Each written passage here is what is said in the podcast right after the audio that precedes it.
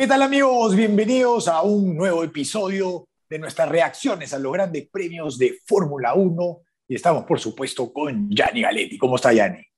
¿Qué tal? ¿Qué tal, Quique? Hola a todos, eh, bienvenidos. Tremendo fin de semana de carrera que hemos tenido, otro más y un campeonato que, bueno, está al rojo vivo, ¿no? Evidentemente. Eh, increíble, ojalá que siga así después de las vacaciones. Así es, llegamos al final de esta primera etapa de la Fórmula 1, entran a las vacaciones y llegamos con la competencia encendida, ¿no? Y este fue un fin de semana que, que comenzó ya desde la carrera anterior, que hubo el choque entre Verstappen y Hamilton, que encendió las redes y todo el mundo daba su opinión, algunos querían crucificar a Hamilton, otros lo veían como toque de carrera, ¿no? Al final los comisarios decidieron que fue culpa de Hamilton, le pusieron una sanción de 5, 10 segundos, perdón, y a Red Bull no le pareció suficiente, salieron a seguir reclamando y presentaron una apelación. ¿no? Eso fue, así llegábamos a este fin de semana, con la apelación de Red Bull hacia los comisarios diciendo que la sanción debía ser más fuerte. Sí, y si el, si el formato de la carrera anterior con la carrera sprint eh, hizo el fin de semana más largo, uh, de repente los choques de los punteros habrían que revisarlos también para incluirlos en el cronograma porque esta carrera duró como una semana y media. Así es. Eh, sí, pues. Y sí, fue una, fue una locura. Ahora, eh, puntualmente sobre el pedido, sobre el reclamo hecho por Red Bull, eh, perfectamente, ¿no? En, en, en, su lugar, o sea, era lo que le correspondía. Eh, se ha hablado mucho también del otro lado, de, bueno, siguen llorando y tal, pero nada, o sea, era lo que, lo que, lo que querían hacer es muy claro lo que dijo Christian Horner al respecto sobre que ellos pensaban que tenían más evidencia y nueva evidencia y que y además que tuvieron una audiencia justa de parte de la FIA y eh, los comisarios simplemente dijeron que no, no habían más pruebas de las que ellos eh, habían eh, revisado. Y exactamente por eso fue que por los estos 23 metros que se pasa Lewis Hamilton en la frenada, es porque, por, por, lo que lo penalizan, eh, por claro. lo que lo sancionan. Entonces, es, es, es, eso, es eso, es lo que hablamos la, la, en el programa anterior, eh, con un poco más de, de sustento científico, si queremos ponerlo de alguna manera.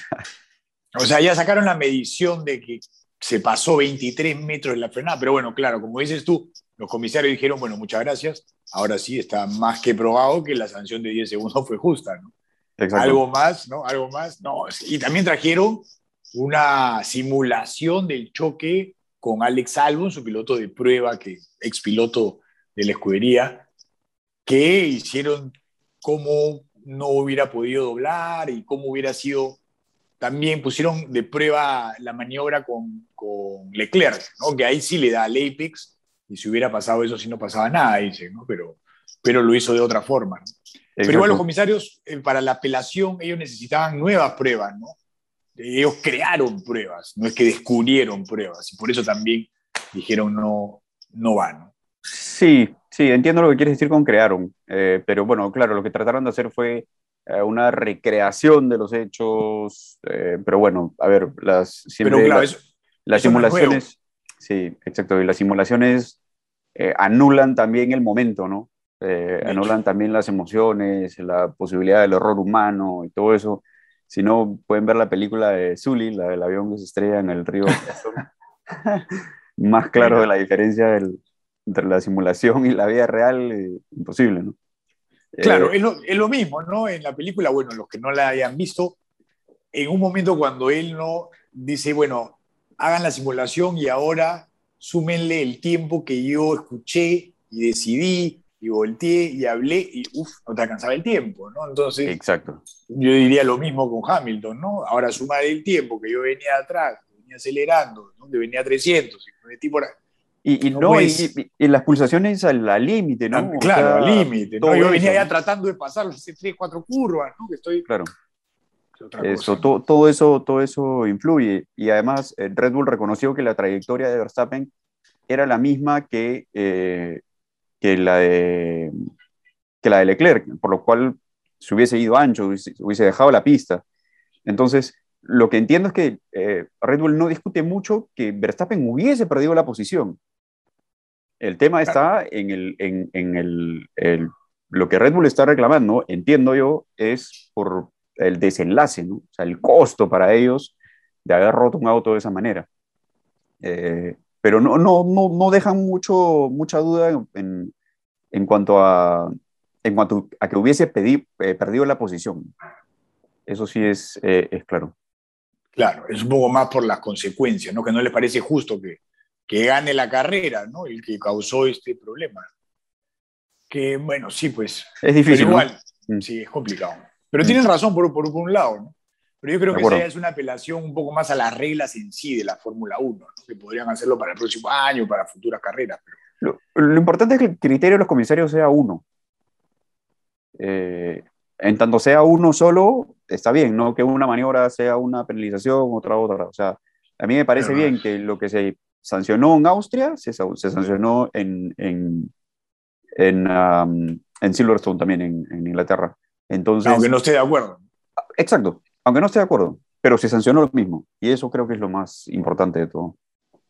Sí, pues. No hay, no hay una sanción por, la, por lo severo del accidente, ¿no? Mm. Yo supongo que sí por la intención, nada más, pero no por, por el golpe. Sí, por el bueno, del golpe, sí, de acuerdo.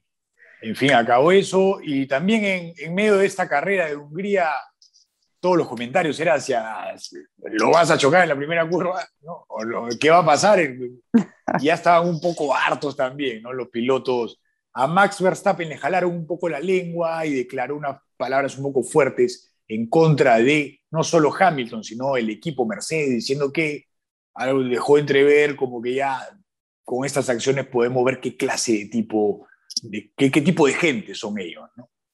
Ah, unas palabras un poco fuertes para esto, pero fue por los mismos periodistas ¿no? que insistían en el tema, hasta que llegó un momento donde estaban sentados los dos en una conferencia de prensa y y el periodista Tom Clarkson le pregunta sobre esto nuevamente, qué va a pasar en la primera curva, y decía, por favor, basta, ¿no?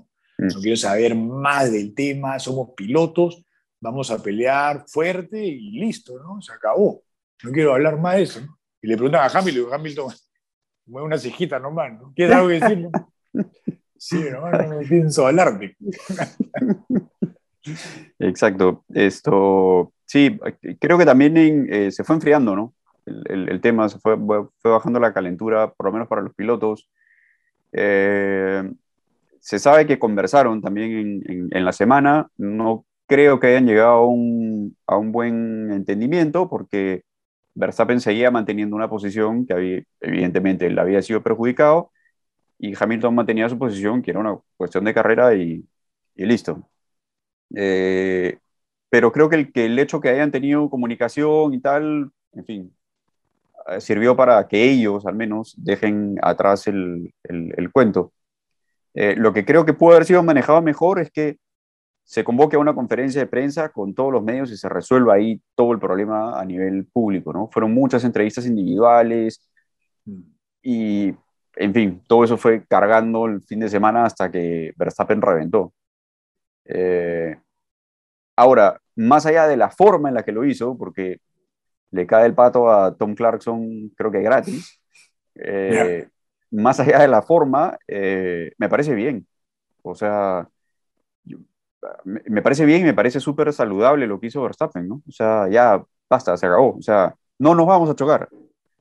no voy a ir a la primera curva a chocarlo, entiéndanlo. No, o sea, no, no ha sido propósito. Sí, me perjudicó, pudo haberlo hecho eh, frenado 23 metros antes, pudo haber hecho toda la maniobra que quiera, ya, pero ya está, ya pasó. O sea, son carreras de autos, ¿no? Y, eh, pero sí, bien, bien por Verstappen, bien por la, la actitud que tuvo. Eh, y claro, la contraparte es que él también, o sea, podemos decir que él también incitó a que esto, todo esto ocurra, ¿no? Por sus declaraciones post carrera, por lo, lo, que vino después. Pero, en fin, ya también las cosas tienen un límite, ¿no? O sea, con la cabeza caliente, en fin, puedes decir cosas que luego no necesariamente piensas, ¿no? Exacto. Pero bueno, eso fue lo que, así comenzó el fin de semana. Así empezó. y se venían cosas mejores, ¿no? Porque el Gran Premio de Hungría tuvo de todo. De arranque en la clasificación, ¿no? Hubo polémica también por eh, la última salida. Normalmente en la Q3 salen para dar su primera vuelta, hacen un tiempo y normalmente la bajan el tiempo en la siguiente pasada, ¿no? Porque se va engomando también la pista un poco, ¿no? Siempre bajan el tiempo. Pero para esta segunda salida, donde en esta primera Hamilton ya tenía el mejor tiempo, Hamilton los aguanta y los aguanta porque venía Hamilton y los dos Red Bulls atrás.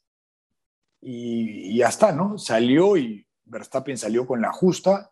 Hasta Hamilton salió más o menos porque tampoco bajó su tiempo. O sea, ya lo único que venía concentrado era malograrle la, la vuelta a los de atrás. Pero es legal, se vale. Verstappen tampoco. A mí lo que me ha gustado también es que los pilotos no andan quejándose, ¿no? Ves que pasan ese tipo de cosas y al final no sale ni Verstappen ni Sergio Pérez. Ah, no, estos son unos idiotas, saludan al final, declaran, no pasa nada. son cosas que pasan y, bueno, se quedaron ahí en el equipo, ¿no? El equipo que fue el que falló, tirarlos atrás de Hamilton. Y, Checo Pérez se queda sin esa vuelta rápida y Verstappen, ni Hamilton, ni nadie puede superar el primer tiempo que había marcado Hamilton. Y se llevó Sí, exactamente. Eh, y, de acuerdo con lo que dices, porque, porque sí, claro, todo el rollo, si lees las declaraciones en, redes o en, algunos medios, piensas que es una guerra, ¿no? Una batalla así, que uno se la mandó al otro y qué sé yo. Pero si lo ves realmente, lo ves en, directo, nada que ver, ¿no? Eh, claro. Y en este caso, eh, efectivamente, esto, Red Bull apostó a ir a la última vuelta para encontrar la pista con el 0.001% de más goma y, y, tenía dos Mercedes estacionados adelante. O sea, ¿qué querías que pase? Hamilton eh, y los, los de atrás no hacen una buena vuelta, incluso Bottas me parece que está justo adelante de Hamilton, porque se les cae la temperatura de las llantas si, si, si, te fijas, cuando Hamilton va a abrir la vuelta, bloquea la rueda en, en, esa frenada que es, que es eh, leve. Y eso es claro síntoma de que no tenía temperatura en las llantas. Eh, y, y, bueno, ya los de atrás peor, ¿no? Porque estaban parados prácticamente en, en, la pista. Entonces, sí, Hamilton inteligente también, ¿no? O sea, si yo no puedo y me voy, nos vamos todos, ¿no? Claro. Y, y bien, o sea, es válido, es, es, parte de la estrategia. Eh, y, así lo tomó Verstappen también, ¿no? Como, sí, o sea, para mí fue más ahí un error de Red Bull de no asegurarse y salir adelante, en todo caso, porque era, eran ellos quienes tenían el, el, apuro por meter una buena vuelta. Mercedes ya había hecho su tarea, ya estaba cubierto. Entonces, eh, era Red Bull el que tenía que contragolpear y para eso, a ver, debieron asegurarse un poco y tratar de salir unos segundos antes. Eh, para, para, no salir últimos en la, en la fila. ¿no? Y bueno, ya está. Y esto, estas son cosas de, de, ir al límite, pues. O sea, si juegas al límite y están los dos equipos jugando al, al, borde de su capacidad. Entonces, pasan, pasan estas cosas. Errores o aciertos del otro, pero eh, van a pasar y van a seguir pasando. Sí, también mucha gente pregunta por qué no lo pasó, ¿no? Verstappen dijo, ¿sabes qué? Vuelta hasta un lado y porque venía muy lento Hamilton, ¿no? Pero es un pacto de caballeros ¿no? que tienen todos los pilotos. Intentó, intentó Verstappen en un momento, pero Hamilton le estacionó el auto a la mitad de la pista y ya. Eh, o sea, que, que, estaba claro lo que iba a pasar. O sea, no lo iba a dejar pasar. así nomás, ¿no? Claro, si aceleraba, también aceleraba el Hamilton y listo, ¿no? Y la porque además, cerraba si, pasa, si pasaba Verstappen adelante, iba a tener que frenar porque estaba Bottas adelante y Hamilton se va a ir más atrás y todos iban a ir a retrasar más. Entonces, de cualquier forma hubiese sido complicado. Sí.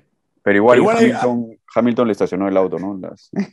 sí, sí, Esa sí es una, una, regla tácita entre los pilotos que creo que han acordado, ¿no? Que no se debería pasar. Aunque lo, en la Q2 creo me pareció, la Q1, alguien pasar a todos.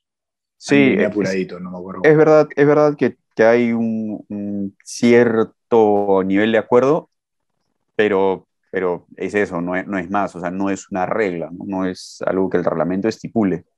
Eh, eh, así que si la adelante no te quiere dejar pasar, ya está. Y si tú lo pasas al otro, también, o sea, no, no es que esté mal. Se van a molestar nomás, ¿no? Exacto. En grupo, se van a molestar en grupo. Sí, sí. Mira desprecio para la siguiente carrera. Algo así dijo Richardo, creo. iba, a haber represalias de todos los pilotos si pasaba.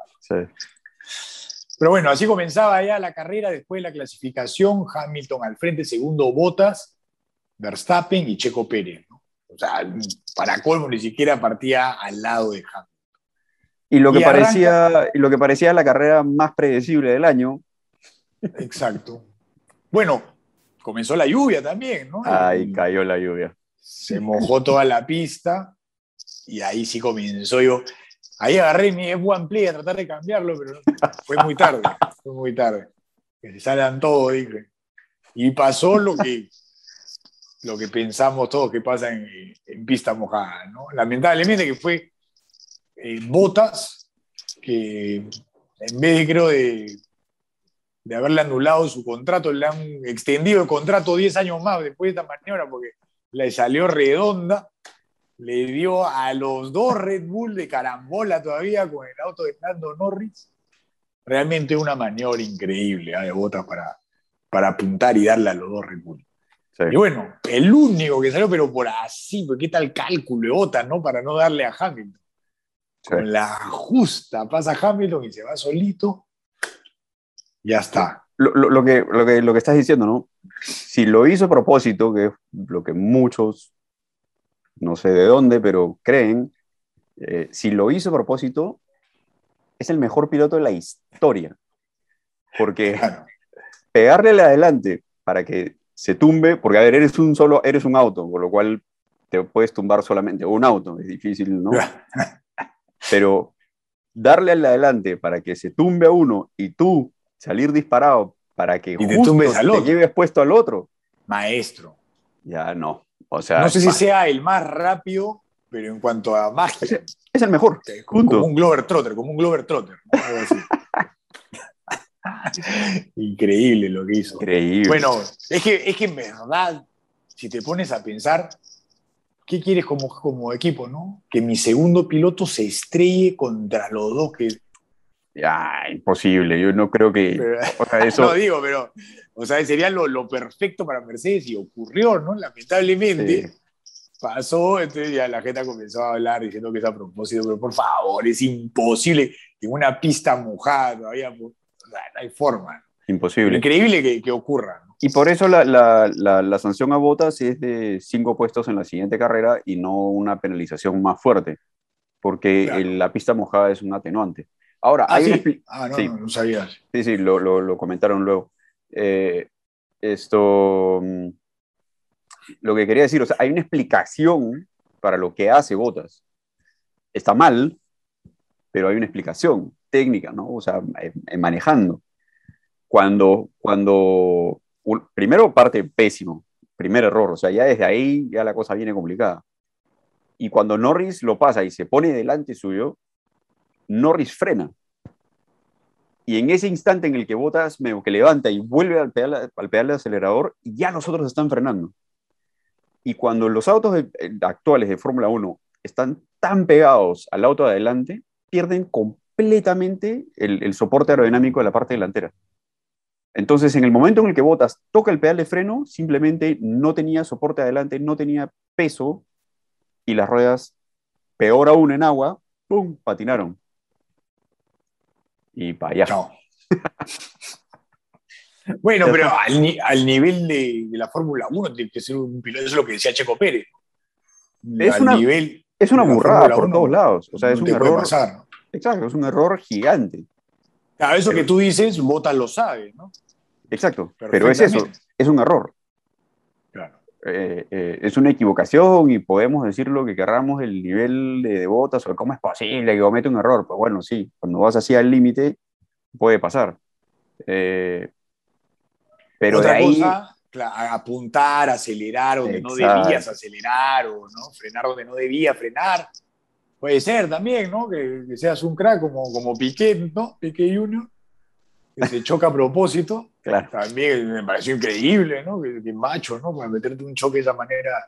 Exacto. A propósito, ¿no? Pero, pero habían evidencias, pues como tú dices, ¿no? Aceleró, dobló, la telemetría te indica que el pata lo hizo a propósito, ¿no? Claro. Aquí no hay forma, pues, no hay forma de. Acá fue simplemente suerte, suerte del campeón. Exacto, exactamente, sí. Que la viene teniendo Hamilton desde el inicio de temporada, la suerte del campeón. Sí, sí, no, ¿no? Sí, no. Eh, pero claro, podría estar en una situación bastante peor de no haber tenido eh, un poco de suerte. Eh, y, a ver, me parece, me parece más seria la maniobra de Stroll. En todo mm. caso, porque Stroll no llega tan apretado a frenar y se pasa como. Se tira con todo, claro. no tenía nadie al frente. Exacto. Entonces, se pasa tanto que comienza a doblar para adentro. Y tú no, no llego, no llego, ay, a Gardilla, ¡bum! Contra todo. Un pasadón, pues, un pasadón. Sí. Eh, Stroll sí no sé dónde iba. Stroll sí no, no, no sé, no sé qué pretendió. Eh, pero bueno, ahí está. O sea, una maniobra similar y la misma penalización y, y listo, ¿no? Ahora, definitivamente fue la maniobra que definió la carrera porque, porque de un solo plumazo se tumbó a cuatro o cinco autos que eran directos candidatos, ¿no? Eh, por lo menos a pelear por el podio incluso. Y, y de una sola, ¡pum!, desaparecieron todos. Así que desde ahí ya empezó una carrera completamente diferente. Y los que pasaron por la derecha fueron los que llevaron la mejor parte, ¿no? Porque todo se fue para la izquierda, los dos choques. Bueno, el, primero que fue el más grave. Y bueno, fueron igual de graves, ¿no? Porque el segundo también se llevaron a un par. Me parece que a Richardo y a Leclerc le destruyen el auto. ¿no? sí, Stroll lo invoca al medio a, a Leclerc, le parte medio auto y Leclerc le da a Richardo y lo hace girar. Claro. Bueno, los que pasaron antes, en tal caso, ¿no? que fue Ocon, Betel y un par más pasaron por ahí.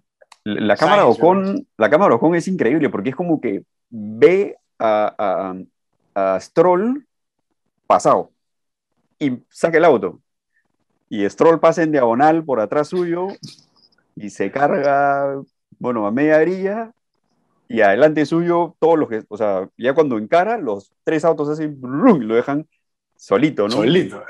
Caminado atrás de, Hamilton. Y, atrás Vettel también se cola. Y, claro, sí. Éramos los que estaban por el lado interno, ¿no? Y algunos por la izquierda. La cámara de Alonso, ¿no? La cámara de Alonso es como que le pasan dos huaicos, ¿no? Por adelante. Y... tiene que frenar, claro, tiene que frenar y ahí pierde todo. Sí, sí, Que pudo haber sido victoria para Alonso también. Se pudo haber sido. partía adelante de Stroll, ¿no? De Ocon, perdón. Sí, exactamente. Pero bueno, así fue. Y bueno, bandera roja, ¿no? Por el desastre que había en la pista, obviamente. Todos entraron, podían cambiar neumáticos, pero nadie cambia neumáticos. de hecho, también hay un momento donde ya no puedes cambiar el neumático, ¿no? O sea, te dan unos cinco minutos antes, seguro, de, dar la partida, ¿no? O sea, todavía llovía. Sí, exacto. O sea, fue, fue claro que todo, nadie se la quiso jugar porque en, el, entre la bandera roja y las reparaciones y las cosas que estaban haciendo, eh, no, no podían ver el resto del circuito y fijarse en qué, estaba la, en qué situación estaba la pista. Entonces todos optaron por, la segura, que era hacer una vuelta y que el piloto decida. Ahora, también era crítico porque el reglamento dice que no te pueden dar información desde los boxes. Tú puedes informar, pero los boxes no te pueden informar a ti eh, sobre cosas técnicas. Entonces era una llamada netamente del, piloto quien debía decidir si se iba al box eh, para cambiar de llantas. Y, y bueno, Hamilton comete un error gigantesco, ¿no? El único, ¿no? Sí, exacto. Y, también en parte por ser el puntero, ¿no? Porque es difícil ser el Creo que la decisión fue más de, de, Ocon, ¿no? Como que Ocon se mete y todos lo siguen Ocon. Exacto. Eh, exacto. De hecho, cuando, de hecho, Ocon declara que cuando él se manda a los boxes y ve que Hamilton se queda fuera, duda. Claro porque él, piensa, si este, este tipo que casi nunca se equivoca se está quedando fuera... Algo tiene. Exacto, algo sabe, ¿no? Y bueno, se mandó para los boxes. No sabía, no sabía nada. No sabía nada. y le salió, exactamente. Claro, bueno, y, esa fue otra situación que, bueno, creo que nunca se había visto, ¿no? En la Fórmula 1, una partida de un auto. Solito, Tete, partió perfecto Hamilton, se fue solo y atrás salieron todos con llantas slicks, llano de lluvia, y el piso con los 30 grados que había se secó en tres curvas. Exacto. Y Hamilton, al que dice por la radio, sí, está seco. Ahí entraron. Sí. Y pero le echó la culpa al equipo al final, ¿ah? Dijo. Bueno, que me- yo, yo creo que el- yo creo que en ese caso el equipo debió darle más soporte en ese, en ese sentido, decirle, mira, la situación es esta, o vemos que la pista está así, o, o- o no, o sea, la decisión es, es, es tuya al final, pero si ves que la pista está seca, a los boxes, o sea, debieron darle un poco más de, más de soporte en ese, en ese sentido, ¿no? Además Claro. eran el único auto, no tenían el problema del, del double stacking o de que te- los dos autos pararan a la vez. Eh, También, entonces, el equipo tuvo responsabilidad de todas maneras, ¿no? O sea, de darle un poco más de soporte y no mandarlo tan, tan solo.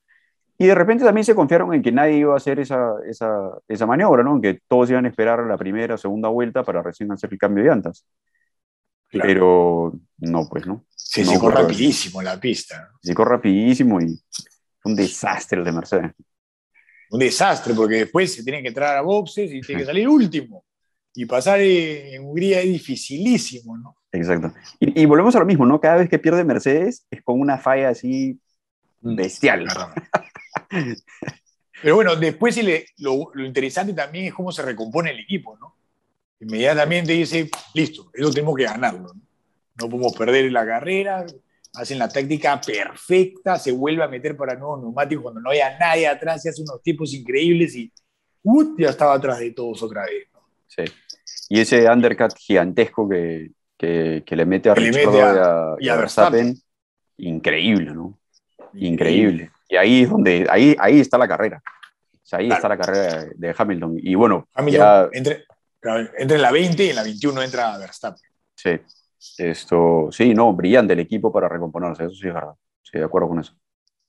Y bueno, y también resaltar lo de Verstappen, ¿no? Que le destruyeron el auto, tenía medio auto y salió a mecharse y a pasar carros. ¿no? Exacto. Sí, con medio auto, ¿no? Increíble. Eh, y, el, y, y sin una pieza clave del auto, que es esta, este bargeboard, esta, este tema que tiene justo adelante el pontón que canaliza todo el aire hacia la parte posterior y tal, es, es crítico en el actual auto de Fórmula 1, el, la- el actual auto de Fórmula 1 y, y, y sin eso, literal, con medio auto, eh, sacó un carrerón, ¿no?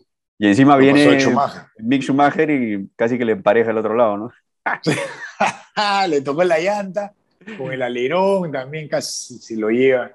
Sí. Lo iba a matar a Verstappen a, a Schumacher. Pero bueno, estaba en todo su derecho de defender su posición. ¿no? Sí, claro, perfectamente.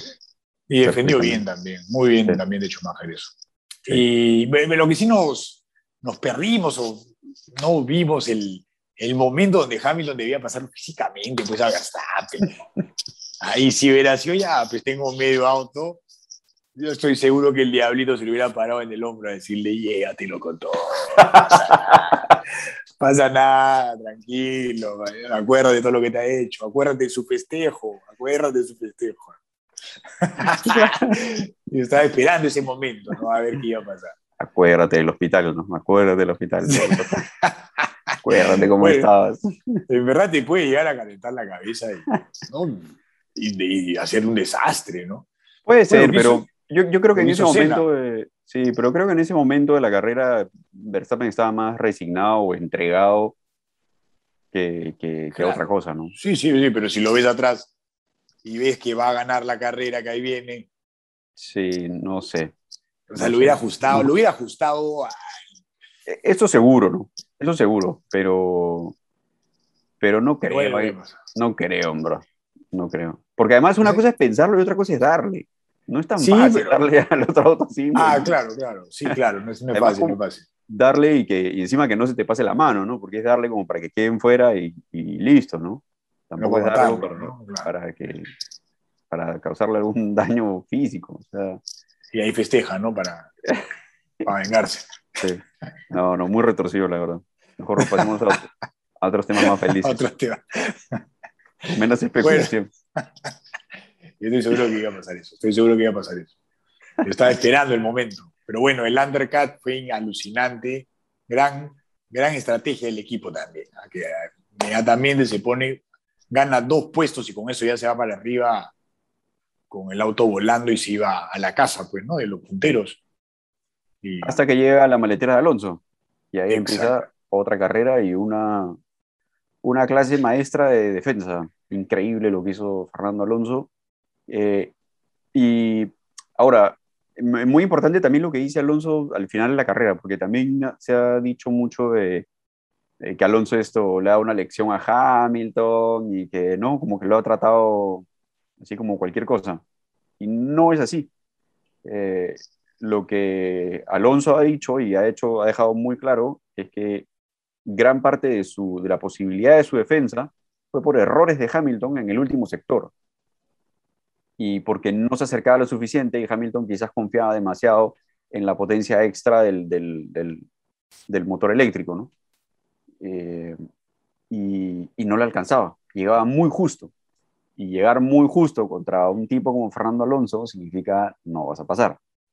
Eh, hasta que, bueno, Alonso se equivocó, pero fue justo la vuelta en la que, si mal no recuerdo, en la que Hamilton sale más cerca a él en la recta, ¿no? Entonces lo obliga a Alonso a cometer un error. Eh, entonces sí, una defensa brillante de Alonso, 12 vueltas. Eh, lo mantuvo a raya a un auto que era dos segundos por vuelta más, más rápido, ¿no? Era, según Alonso, dos segundos y medio. Porque hay segundo y medio de auto y segundo de llantas que había. Ya, olvídate. O sea, era considerablemente más rápido, ¿no? Entonces, sí, tiene que haber una situación así, ¿no? En la que haya tanto parte de error de Hamilton como virtud en la defensa. No, es solamente, no es solamente que es un marciano, Alonso. Es un extraordinario piloto, claro, pero también ha ayudado con un mal ataque de Hamilton por, por, por buena parte. ¿no? Y lo, lo, que me decías la, eh, más temprano, ¿no? Lo que había comentado Alonso sobre que le había enseñado a Hamilton sobre la, la trayectoria, ¿no? Para cómo tenía que hacerse. Eh, claro, pero no en ánimo despectivo, ¿no? De que lo había escueleado, que le había dado una clase, sino que eh, Hamilton había aprendido de sus errores viendo lo que estaba haciendo Alonso y por eso lo pasó a, a, a Sainz rápido, ¿no? Lo pasó fácil. Entonces, eh, sí, o sea, ha habido parte de los dos lados. Eso no le quita mérito a Alonso para absolutamente nada. Y, eh, y bueno, gracias, ¿no? Gracias por ese duelo increíble y gracias porque Fernando Alonso está de vuelta e intacto. sí, ¿no? Esos duelos que, que hemos visto hace ya varios años atrás, con, con, los mismos pilotos en otra época, hemos vuelto a, a tener esas imágenes de los pilotos mucho más maduros. Y que también este, reafirman ¿no? que la edad no es tan importante en esto del automovilismo. Eh, o sea, no es tan crucial. Sí, y, otra cosa más, lo, esta comparación con la pelea con Schumacher en Imola el 2004, sí. 2003, 2003. Esto, que también, que le dicen, oh, nos hiciste recordar esto, ¿no? Y debes haber pensado en esta. no, es totalmente diferente, ¿no? En esa sí fue mano a mano contra un tipo que era tres décimas más rápido y 12, eh, 13 vueltas, creo que fueron eh, también por ahí. Eh, y esta acá era dos segundos y medio, ¿no? Lo que, lo que tú acabas de comentar. o sea que parte de responsabilidad tiene Hamilton también. De hecho, debió haberlo pasado rápido. Exacto. Sí. No es tan bueno, pero no es tan bueno, Hamilton. Es el auto, es el auto. Pero sí. Seguro, ¿ah? eh, seguro mucha gente va a salir a hablar eso, ¿no? exacto, sí, seguramente. Eh, no sé, ya no se puede hacer mucho más sobre eso. Sí, pues, ¿qué vamos a hacer? Bueno, todo se ve, ¿no? Todo se ve, todo lo, que ha logrado Hamilton. Igual, todos se equivocan, ¿no? Hmm. Sí. Bueno, después también, segundo, Betel, ¿no? Otro que también ya está en sus últimos años, supongo, ¿no? Porque está, aunque es más joven que, que Hamilton todavía, ¿no? Tiene 36 años, me parece, o 37 años, Betel. Hmm. Todavía le quedan algunos años después de lo que hemos visto con Kimi, Hamilton, Alonso, todavía hay para el rato, ¿no? Y Vettel llega y, bueno, tenía un auto más rápido, el Aston Martin venía más rápido que, que el, Ocon, el Alpine de Ocon, pero no logra pasar. Tuvo un par de oportunidades, se acercó. En Hungría es muy difícil también, ¿no? Y al final lo pudo. Llega segundo, festeja, todo bien, pero deja el auto botado, llega. Ocon también, ¿no? Dejó el auto botado, no lo llevó a parque cerrado. Están investigándolos. pero es diferente porque eh, Ocon se pasa una vuelta y se pasa una vuelta completa y se estaciona al final de la calle Boxes. Vettel pasa la llegada y poco después se estaciona. Eh, ahí nomás. Pero igual están mal los dos, ¿no? ¿no? es que le vaya a pasar algo para la mm. carrera por esto. Exacto. Pero... Han, recibido una reprimanda, una, una amonestación. Exacto, eh, exacto. Pero sobre Vettel era un poco más grave porque al llegar el auto al final al parque cerrado, la regla dice que tiene que haber por lo menos un litro de gasolina para poder analizar la gasolina. Y no estaba ese litro, habían 300 eh, mililitros. Faltaban 700 mililitros y lo descalifican a Vettel ya no es segundo y sube Sainz al podio. ¿no? Pero están apelando los de Aston Martin y lo que dice Aston Martin es que esa regla es antigua porque eh, antiguamente no podías tú tener el control de cuánta gasolina ingresaba al auto y el flujo de combustible. Ahora sí, la FIA tiene controlado el flujo de combustible, sabe cuánta gasolina entró, cuánto se gastó, sabe exactamente todo. Entonces ya no sirve esa regla, dicen los de Aston Martin. Que, lo que, ah, que sí había gasolina y que el auto se quedó botado por un problema en la bomba. Y es ese problema el que hace que todavía la gasolina que está ahí no puedan sacarla. Pero que sí hay más de un litro hay 1.74 litros, según ellos. Eso es lo que está diciendo lo de Aston Martin. Dicen que es imposible, ¿no? Porque todo el flujo está controlado. Sí, o sea, evidentemente tienen que, tienen que defenderse, ¿no? Lo cierto es que eh, eh, no tienes el, la gasolina tienes que dosificarla durante la carrera, porque no alcanza el tanque, teóricamente, para ir a fondo durante todas las vueltas. Eh, y terminar la carrera tranquilo. Eh, efectivamente, lo que tenía que haber era un litro, al menos en el tanque, eh, y usualmente ese litro sale de las bombas o de la bomba, porque que tiene como una suerte de, de, pre-tanque, eh, porque la forma es muy compleja, el tanque de gasolina de, Fórmula 1, especialmente la parte de abajo, porque tiene que acomodar el tanque de aceite, el, el, aceite las baterías, y tiene una forma bien, bien compleja. Y toman esa muestra usualmente de, la, de esta suerte de, de, pretanque que manda a, las bombas eh, de alta presión para el sistema de, combustible. Entonces, en, la, base donde van las, digamos, el ingreso de gasolina, la FIA tiene uno independiente en el que de ahí saca y eh, toma la muestra. ¿no? Eh, y el 0.7 que faltaba es el equivalente a media vuelta. Eh, entonces, lo más probable es que en, el, en, el, en la pelea esta con Ocon, intentar ir sobre Ocon y tratar de ganarle, se les haya pasado el, el consumo eh, o el target de consumo que tenían. Por eso es que en las últimas vueltas eh, Vettel también se retrasa un poco porque lo mandan a, a, a ahorrar un poco de gasolina pero sabían en el equipo que estaban al borde, borde, ¿ah? porque hay un mensaje también algún momento de, de, gasolina también hablando de ese tema. Sí. Eh, sí.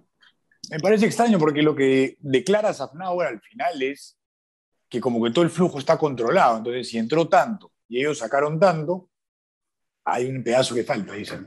Tiene que haber un pedazo que falta, ¿no? No, es que... Y probablemente, probablemente eh. esté en el, en el ataque a, a, Ocon, en el pie derecho de Vettel.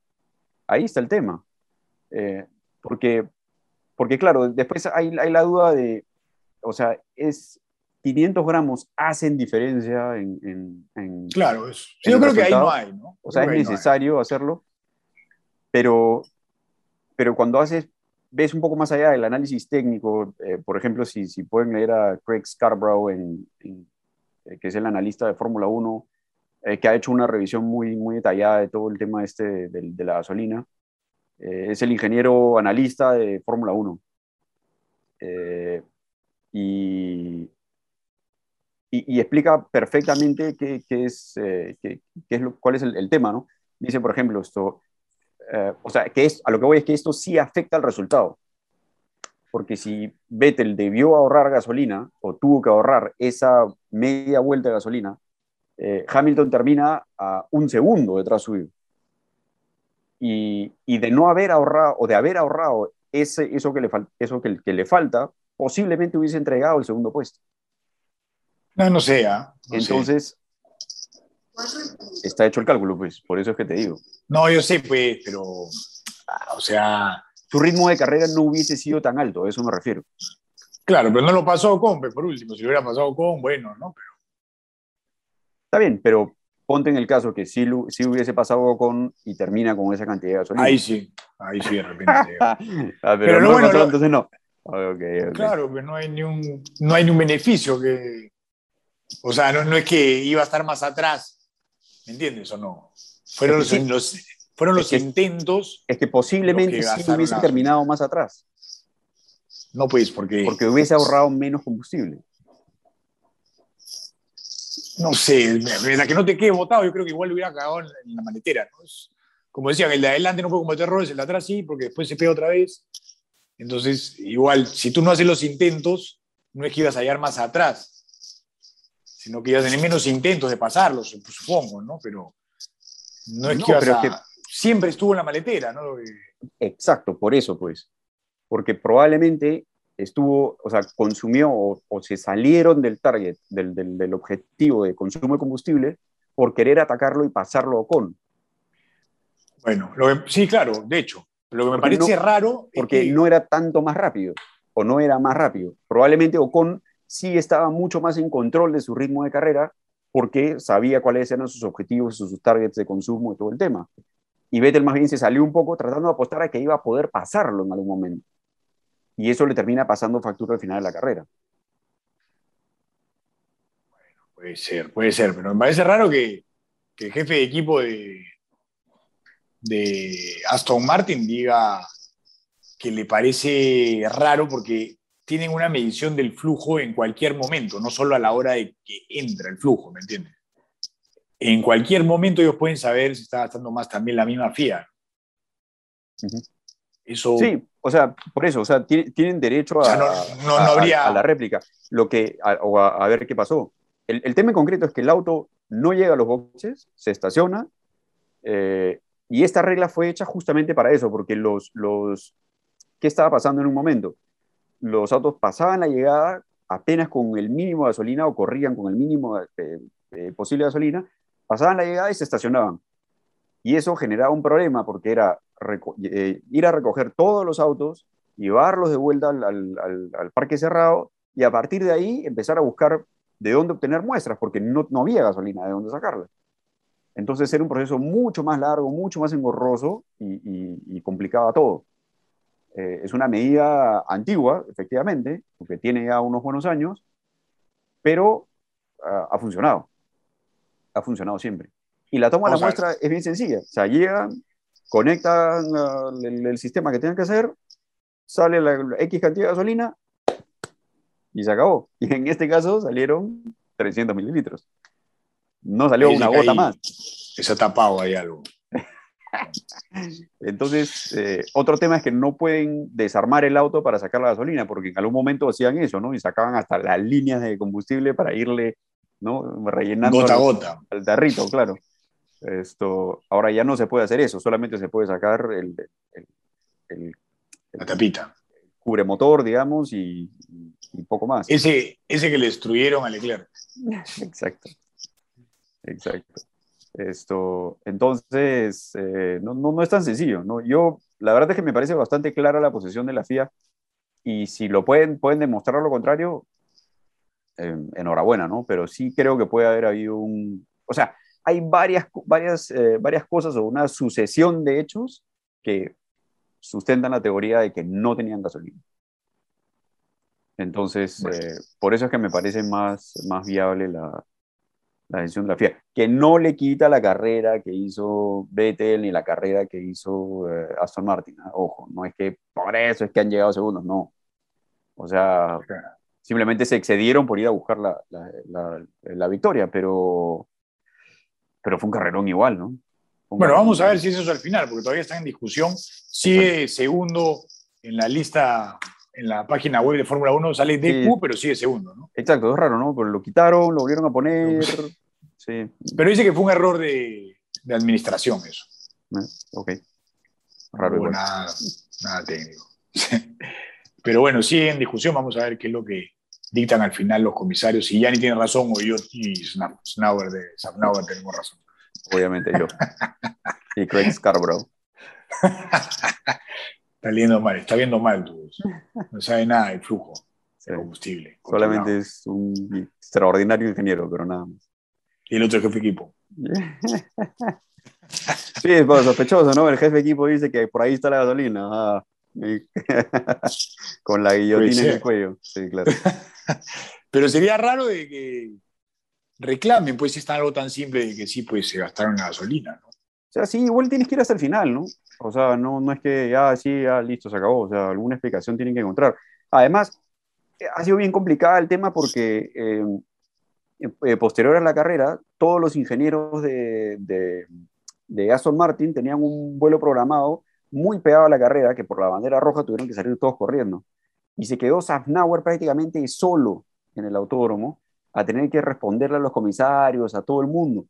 Entonces es una situación en la que el, el, jefe de equipo nunca está. O sea, el, el, jefe de equipo no habla con el delegado técnico, sino que es el jefe de ingenieros el que se encarga de toda esa situación.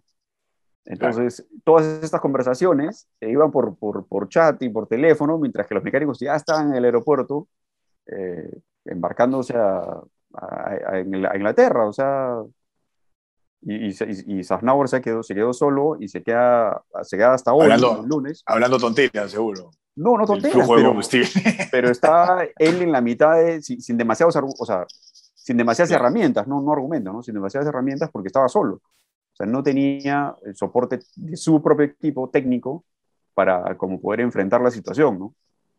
Entonces se me hace que también por ahí debe haber venido el, tema de, de, apelar, ¿no? De ganar unos días para acomodar la defensa y a partir de eso esto ya, presentar algo más formal. Sí, pues de repente. Vamos a ver qué es lo que pasa, qué, decide los, qué deciden los comisarios sobre este tema. Después tenemos más temas acerca de Russell. Va, bueno, una escena de Russell cuando suelta y deja pasar a Toque. En el momento verla en vivo no entendí qué pasó. Es más, los mismos comentaristas dijeron, qué mala suerte otra vez, un problema en el auto de Russell. Y no fue así, ¿no? Se coló, se metió una tremenda colada en boxes que salió primero que todo, ¿no? ¿De, de dónde? Pues de la repetición acostado. Pero bueno, lo entendí un poco a Russell, ¿no? Porque como entran todos a boxes, iba a pasar eso, ¿no? Porque salir y encontrarte toda la fila cerrada, ¿qué haces? ¿Esperas a que pasen todos y vas atrás? Imposible. Yo creo que fue una decisión de decir, ya, me tiro con todo para adelante y que me tiren los puestos que, que, ¿no? que me tocaba, ¿no? Y salgo donde yo debía haber salido. Sí, sí, de acuerdo que fue una decisión acertada, pero no creo que haya sido tan consciente. Era muy claro también, ¿no? Sí, claro que lo que estaba haciendo iba, iba a pagarle al final, ¿no? Eh, yo creo que... Es que era la única de entrar, ¿me entiendes? O, aceleras con todo o frenas y pasan todo, ¿no? Claro, de acuerdo. Y dijo, me voy antes, de que me cierren ahí, pum, paso al toque. Exacto. La, la, la viveza esta vez le, le, le, jugó a favor, ¿no? Pero no, no creo que haya sido algo muy premeditado porque hubiese sido más probable que sea como una penalización que... que, que Pero igual, era mejor una penalización, creo, que partir atrás. Pues meten 10 segundos en boxes, está perfecto, ¿no? Está atrás. O como fue esta carrera, quizás sí, ¿no? Sí, puede ser. Claro, en Hungría, sobre todo. Bueno, bueno, creo que todo eso haya tenido en su cabeza, ¿no? Exacto, exacto. Botas dos. No, Debía estar el mismo equipo los dos y harían unas estrategias extraordinarias. y también se, se, escucha en la radio a Russell eh, hablar algo sobre el, eh, por el equipo, ¿no? Que lo hace por los puntos del equipo, ¿no? Sí, sí. Dice que si tienen que sacrificarlo a él en el tema de la estrategia para no parar a la vez, para no hacer double stacking, eh, que, que, lo sacrifica. Sí, que él se sacrifica por, por, el resultado de la Tifi. bien, en verdad, bien también. Eh, y al final, sí, o sea, el equipo aplicó lo que tenía que hacer y metió los dos autos en los puntos. Claro, había un montón de autos menos, ¿no? Pero. De hecho. Pero igual. eso las carreras. Eso las carreras. Exacto. Puntos son puntos y el mérito está ahí igual. Exacto. Y ahora va a probar con los nuevos neumáticos, va a probar en, el Mercedes, ¿no? Nuevamente Russell sobre un Mercedes, así que a que le gustó verlo, vale una segunda oportunidad por lo menos, ¿no? Quizás. este martes, sí, sí, este martes va a probar las llantas de 18 pulgadas, las nuevas llantas para el próximo año, en el auto de Mercedes. Mm. Yo creo que algo, algo, hay, algo hay ahí. No, yo creo que esto es, pues parece, parecería una confirmación, ¿no? Porque no, no, no, no le encuentro otra, otra explicación. Cuando todo el fin de semana ha estado, el, bueno, seguro también va, a probar el reserva de Mercedes, eh, Nick de Vries, que corre en Fórmula E, eh, ha estado en el, en el circuito, ¿no? Todo, todo el fin de semana. Entonces, raro que, ¿no? Justo a Russell le van a dar una prueba en el otro equipo. Y no, raro. Y bueno, ya lo de Bota, si bien ha beneficiado al equipo, no creo que haya sido tomado muy bien, ¿no? Como una maniobra de, mm. manejo del piloto. Más allá de eso, se ha estado hablando mucho también esta, en esta semana de a dónde va a ir Botas, de mm. las posibilidades de Botas. En el caso que Botas no, y cuando la prensa británica empieza a hablar sobre eso. Cuando el río suena. Es porque. Era muy... Exacto. Es porque ya estás más afuera que adentro, ¿no? Eh, y sí, las dos opciones de Botas son um, Alfa Romeo, y Williams, por ahora. Y en Williams, bueno, también la prensa británica le ha metido como 10 candidatos a los asientos. Así que hay que esperar, ¿no? Hay que esperar. Bueno, uno, de ellos, uno de ellos se ha lesionado este fin de semana, Jack Aitken, eh, piloto de Fórmula 2, eh, que tuvo un accidente fuertísimo en Spa. es increíble, la verdad, cómo sobrevivió, pero apenas con una clavícula rota. Eh, en auto de, turismo, ¿no? En GT, GT3, me parece. Exacto, en un Lamborghini. Eh, un golpazo. Una bestialidad de golpe, ¿no? Y Justo arriba, después de Borrush, ¿no? En, sí. Ah, sí, así que, bueno, a ver cómo se recompone eso, pero era uno de los candidatos también a, a posiblemente estar en, en Williams. De hecho, era reserva de Williams. Y bueno, hay mucho, ¿no? Hay mucho por ver todavía en, en ese lado. Sí, se va a mover el, el, mercado de pilotos de todas maneras. A final de año vamos a ver qué es lo que pasa. Estaremos analizando aquí también todos los pases. Después, eh, pilotos destacados. Bueno, aquí que te voy a preguntar, ¿no? Alonso no me desprende. sí, bueno, Alonso, yo creo que Alonso y Ocon, por supuesto. Esteban Ocon, sí, totalmente. Aguantar todas las vueltas con presión y no equivocarte una sola vez, eso es de, eso es de, crack, eso es de buen piloto. y aparte, me, sí, y me gustó toda la historia de la carrera, ¿no? Toda la historia de Alonso aguantando a Hamilton, que lo aguanta realmente, pero con lo justo, Lo justo. Porque era una vuelta más, si hubieran sido 11 en vez de 12, lo pasa y, llegar, y Alonso todavía que tiene la imagen de ser el compañero malo, ¿no? el compañero de equipo exacto, malo. ¿no? Exacto. El que viene a destruir todo, que yo hago lo que me da la gana y el equipo me sí, se acabó, ¿no? Exacto. Y lo esperó a que salude a todo el equipo, de ahí lo abrazó, lo cargó, él es, ¿no? Ocon también llamando por la radio. Por la radio, eso me pareció increíble, ¿no? Con la cabeza caliente, uno que el ingeniero le diga, gracias a este pata ganado. Exacto. Y que el otro conteste, ¿qué tal, crack? ¿Qué genio? Una leyenda, una leyenda. A mí, la verdad es que la frialdad del momento me sorprendió, ¿no? Yo eso, claro, pero... tirándome por arriba del Halo, pero de todas maneras. Pero eso dice mucho de lo que Alonso ha contribuido con el manejo de Ocon, ¿no? O sea, es un buen compañero de equipo, ¿no? Y también lo declara cuando, cuando lo entrevistan en el, antes del podio, él dice, no todo el mundo me dijo que tenga cuidado con Alonso, que era un maldito. Exacto. Y no, ¿no? es un excelente compañero de equipo, hijo. Exacto. Pero bueno, Alonso también ha declarado antes de que es totalmente distinto cómo ha entrado ahora a la Fórmula 1 que cuando la primera vez que entró. Dice, cuando yo entré no sabía nada. No tenía, y para acostumbrarme a la... Fueron siete años, dice. donde recién se dio cuenta que ya estaba amoldado. Yo he regresado sabiendo todo, dice, ¿no? Ahora ya lo sé todo, ¿no? Y eso también seguro lo ha ayudado a ser un mejor compañero, a trabajar más para el equipo, supongo, ¿no? Y no ser eh, tan egocéntrico de repente. ¿no? Y le da también, ¿no? Los años, la madurez, el haber pasado por tantas experiencias eh, negativas por, por el hecho de, de, centrarse demasiado en él eh, y, y, haber salido un poco, haber ido a, a, otras categorías en las que el tema es más distendido, que hay más compañerismo también. En fin, todo eso yo creo que ha sumado la experiencia de, de, de, Alonso, ¿no? Y, que, y creo que también ya se había dado cuenta de que su approach era el, el incorrecto, ¿no? O sea, de esa manera, no, empujando de esa forma al menos no, ibas a, no iba a conseguir nada. Y, sí, pues. Y ahora, y, y, bueno, que Ocon también lo sepa reconocer en el sentido de que a Alonso no le quedan muchos más años más de Fórmula 1.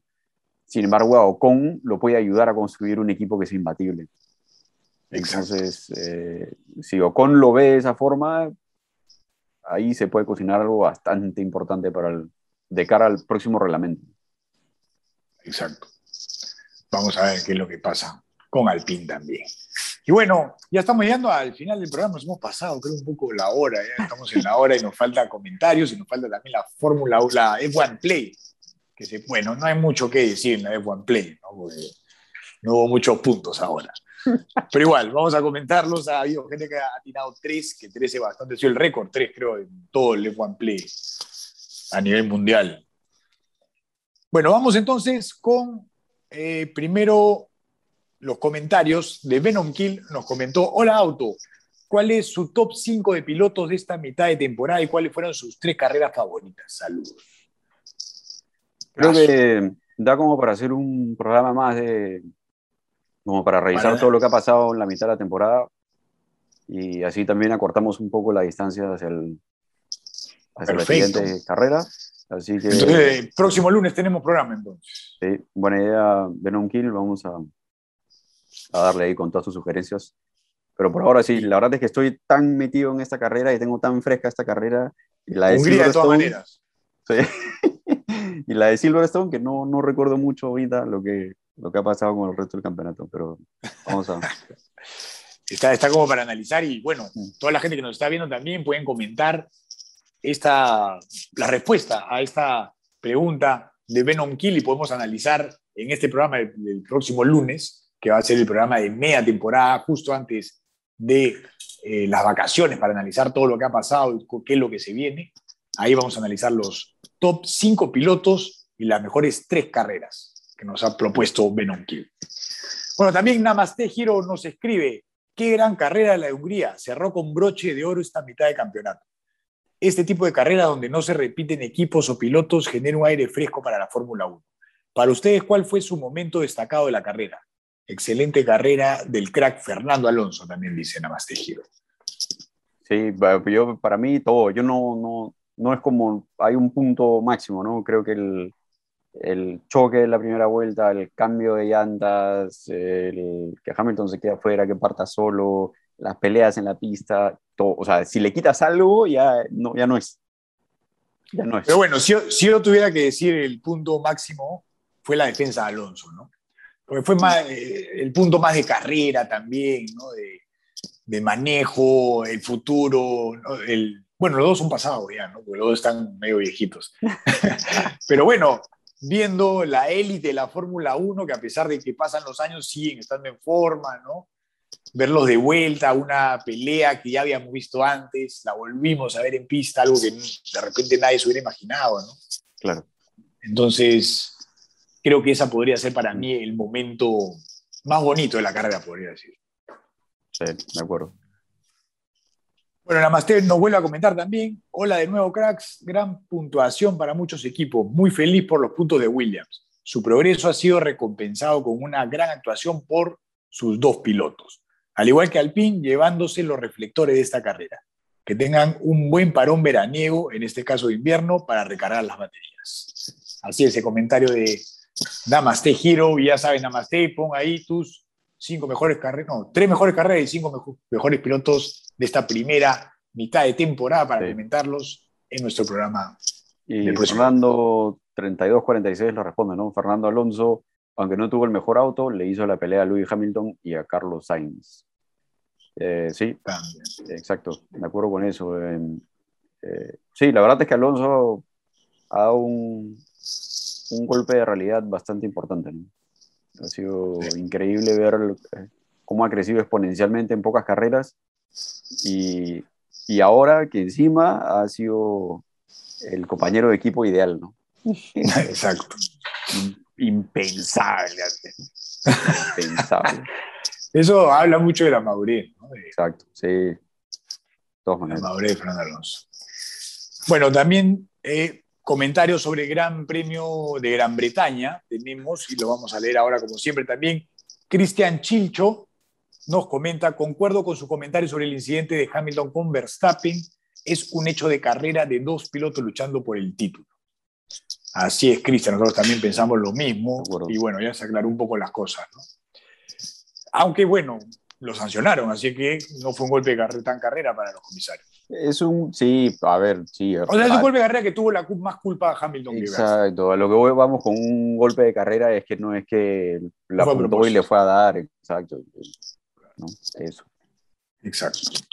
Fernando 3246 también nos dice, Lewis Hamilton, con todo respeto, en la carrera de Gran Bretaña tuvo un auto para pelearle a Max Verstappen, pero se desesperó y lo terminó sacando a su rival. Es verdad, sí puede ser, pero no sé si tenía carro para pasarlo. ¿ah? Yo creo que al contrario, tenía esa desesperación de no tener el auto para pasarlo más adelante. Los, dos sabían que era vital sobrevivir a la primera vuelta, ¿no? Eso era claro. Y por eso se la jugaron toda en esas primeras curvas y pasó lo que pasó, ya está. Desesperación. No, sé si sea no creo... desesperación, creo que es.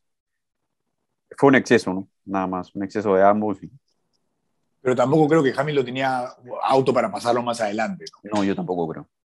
Yo tampoco creo. Bueno, Pedro Rodrigo nos escribe totalmente de acuerdo, muchachos. Normalmente Luis suele levantar el pie del acelerador cuando el auto 33 hace sus maniobras temerarias. Simplemente Max no recordó que en ese momento Luis no tenía nada que perder y él sí. Carrerón de Leclerc, saludos. Así es, Pedro Rodrigo. En verdad, así fue, ¿no? Exactamente lo que pasó punto de vista también interesante. Eh, maniobras temerarias del auto 33. Parece que no es tan hincha de Verstappen, Pedro Rodrigo. Pero sí, pues ha tenido temerarias. Es verdad, sí, también ha tenido sus buenas, sus buenas maniobras ahí complicadas. No tanto a eh, velocidades altas, pero, pero igual. Sí, sí, sí, de acuerdo, exacto. Sí, interesante que estemos de acuerdo, ¿no? Un tema tan sensible que pensé que iba a explotar para el otro lado, pero bueno, muchas gracias. No tiene muchos enemigos Hamilton por acá. Por otro lado, sí he visto muchos enemigos Bueno, y Felipe Alvarado nos pone un comentario. Hace tiempo no nos escribía. sí, hace tiempo escribía. un buen comentario nos ha escrito, que dice lo siguiente, hola amigos, lo dije y lo vuelvo a repetir, la maniobra fue de carrera y Max a llorar a la iglesia, mijo. Hay que tener en cuenta que todos los factores de otro planeta que se vienen arriba de un, que se viven arriba de un Fórmula 1. Algo que no me puedo callar es que todos hablan sobre que Max iba por el radio ideal y que Hamilton debería haber respetado eso. Le digo entonces que es mejor que corran, claro, les digo entonces que es mejor que corran a cronómetro y solos. Claro, mejor, eso para eso la clasificación. Pues. Sí. sobre, la, sobre la carrera sprint, concuerdo plenamente que la pole y los puntos a la mejor vuelta es la esencia y lo será. La carrera sprint solo duró una vuelta, luego se cuidaron todos. También es cierto, ¿no? No fue tan... Es cierto, pero le extrañé este fin de semana. Sí, yo también un poco por... Me pareció corto este, ¿no? sí, exacto, como que le, faltó algo, ¿no? Por eso es que creo que no, no, está tan, no está tan mal el formato, lo que está mal es, eh, o digamos, lo que hay que mejorar es meterle más, eh, más sazón, ¿no? Más condimento, más... Eh, que los pilotos vayan a pelear por, por, algo más, ¿no? Sí. Claro. Eh, o más puntos, o qué sé yo, algo adicional. Pero, la, la Copa del Rey, algo así. Pero, no sé, algo, ¿no? Algo, más puntos, calculo que sería mejor, ¿no? Eh, porque la verdad es que sí, este fin de semana, a diferencia del de, del de Silverstone, se sintió, ¿no? Bajo, apagado. faltó algo. Sí, como que le faltó Así es. Después dice que a todos, a todo esto se desató la batalla por el Mundial al máximo nivel. Siempre se pidió esto para Hamilton. Creo que si Luis ganaba, gana este Mundial será una tapada de boca para todos esos que hablan que es el auto y bla, bla, bla. Lo que yo decía hace un rato. Saludos muchachos, como siempre, un agrado ver su programa. Un abrazo desde Chile. Ojo que vuelve el rally móvil y, tan, y la tan esperada lucha entre Jorge Martínez y Nico Fuchs, que ya están rumbo a Chile para este fin de semana. Me parece que corren ya la primera fecha, ahora sí, la primera, primera fecha del rally móvil, porque la anterior fue creo que una carrera calentamiento. De, de calentamiento, ¿no? un poco más de exhibición, que la ganó Nico Fuchs. Y no estaba Jorge Martínez en el R5, o sea que ahora sí se van a ver las caras y va a ser por el campeonato. Así que vamos Perú, vamos con todo. Seguro Felipe va a estar hinchando por Jorge Martínez, pero vamos a ver quién es el que, el que gana al final. Y, y, y, qué bueno que hayan pilotos de, de, de buen nivel eh, Exacto. peleando, ¿no? Porque lo que necesitamos en Latinoamérica es competitividad. Y no la estamos teniendo, ¿no? Más allá del automovilismo argentino y el brasilero en, en, en lugares puntuales, el uruguayo quizás un poco tiene un buen campeonato de circuito, no tenemos campeonatos a nivel regional que agrupen ¿no? a toda esa masa de pilotos y que se genere competitividad para, para escalar, ¿no? para ir hacia arriba.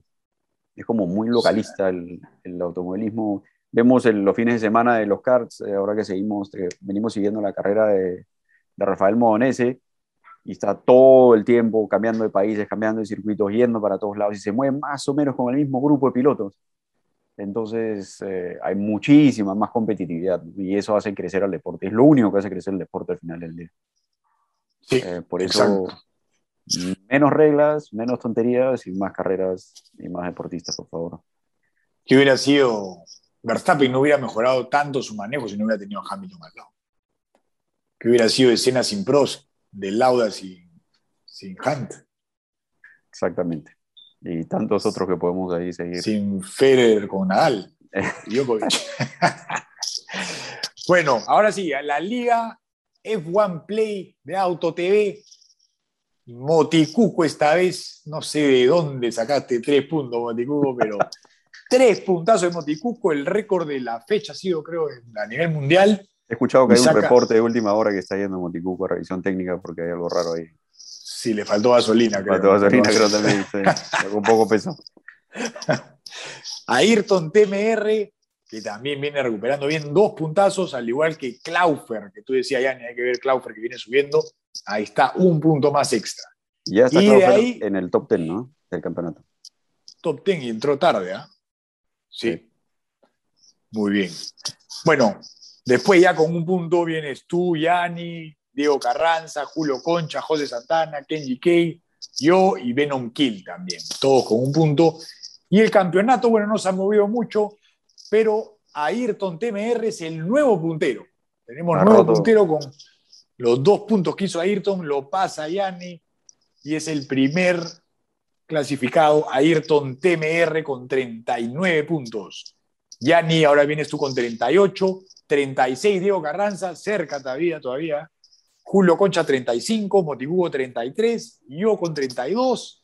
Está bueno el campeonato. ¿eh? En cualquier momento, a, estas alturas, a, estas alturas del campeonato ya podemos saber quién es el piloto titular en Auto TV y quién es el suplente y quién es el escudero. Así que eh, cuidado, cuidado, hay que hacer acá trabajo cielo, de equipo. No al cielo. Hay que hacer trabajo de equipo. La próxima carrera bueno, tenemos que mandar al señor Pérez a chocar a todos. bueno, voy a hacer, voy a decir que todos chocan nuevamente para ahora sí me va a salir. Como la vez pasada que si hubiera, mis predicciones hubieran sido, creo, esta carrera de Hungría me hubiera salido perfecto, hubiera salido como 8 puntos. Esa carrera que puse cualquier cosa porque pensé que se chocaban. Pero ves, más adelante pasó todo lo que yo dije que iba a pasar. Ojalá que tengan una epifanía de esos. y bueno, ah, Claufer con 22 puntos también. Y José Luis Sáenz con 21 puntos, el número 11. Y así viene el campeonato. Así que ya saben, a seguir jugando, a seguir atinando, que el próximo año se pueden ganar un viaje todo pagado por la Fórmula 1 si atinan las 10 preguntas. Siempre, por favor, aclarando, la Fórmula 1 no tiene nada que ver con Auto TV. Esto es... sí, ya reclamen ustedes si que no lo quieren llevar. Si que no lo quieren llevar y ustedes reclamen de frente. bueno. bueno, ¿qué viene para la próxima? Nos queda un receso hasta el 27 de agosto, del 27 al 29 es el fin de semana de la próxima carrera, donde se inicia la segunda mitad del campeonato y será el Gran Premio de Bélgica, ¿no? En, Spa. Exacto, y en territorio Max Verstappen, ¿no? Eh, dos carreras a favor de Verstappen, Bélgica y ahí nomás Holanda, del 3 al 5 de septiembre. creo que he leído que estaba todavía en duda un poco el, Gran Prix de Holanda por, el, por la pandemia, pero eh, en principio no, no, hay nada confirmado. Eh, y a ver, si ha sido este fin de semana harta presión para Hamilton con el tema de los abucheos y que él mismo dice en un momento, ah, feo también, ¿no? Hay un momento en que, ah, ya estuvo, bueno. Eh, y eh, si, si, ha sido un factor, eh, esperemos a ver lo que se viene en Bélgica y en Holanda, ¿no? Porque Bélgica, el, en Spa, el circuito de Spa está muy cerca de donde es Verstappen. Eh, y bueno, y luego de local, ¿no? En su país, así que... Pero bueno, Hamilton dice que lo revitaliza todo. El eso, eso, eso también, ¿no? O sea que, no sé, va a ver, vamos a ver que, cómo reaccionan los hinchas, ¿no? Si le creen a Hamilton y paran, paran, un poco la mano para que no vaya tan rápido. La creo. Yo tampoco creo. Yo tampoco va creo. A una buchada brava, así como la de, la de Perú-Chile en, en la clasificación de, de, los noventas. bueno, bueno, con nosotros será hasta el próximo lunes, porque no vamos a aguantar todas las vacaciones de, invierno de, la Fórmula 1, así que el próximo lunes tenemos un nuevo programa con todos los detalles de esta primera mitad, todo lo que ha pasado y todo lo que se viene también para la segunda. Así que también dejen sus comentarios aquí para que podamos comentar sobre esto en, el próximo programa y poder analizar todo lo que ustedes también quisieran que analicemos. Bueno, ha sido todo por hoy. Muchas gracias por vernos y nos vemos entonces el próximo lunes. Nos vemos, Yani. Chao, chao. Chao, gracias. Nos vemos.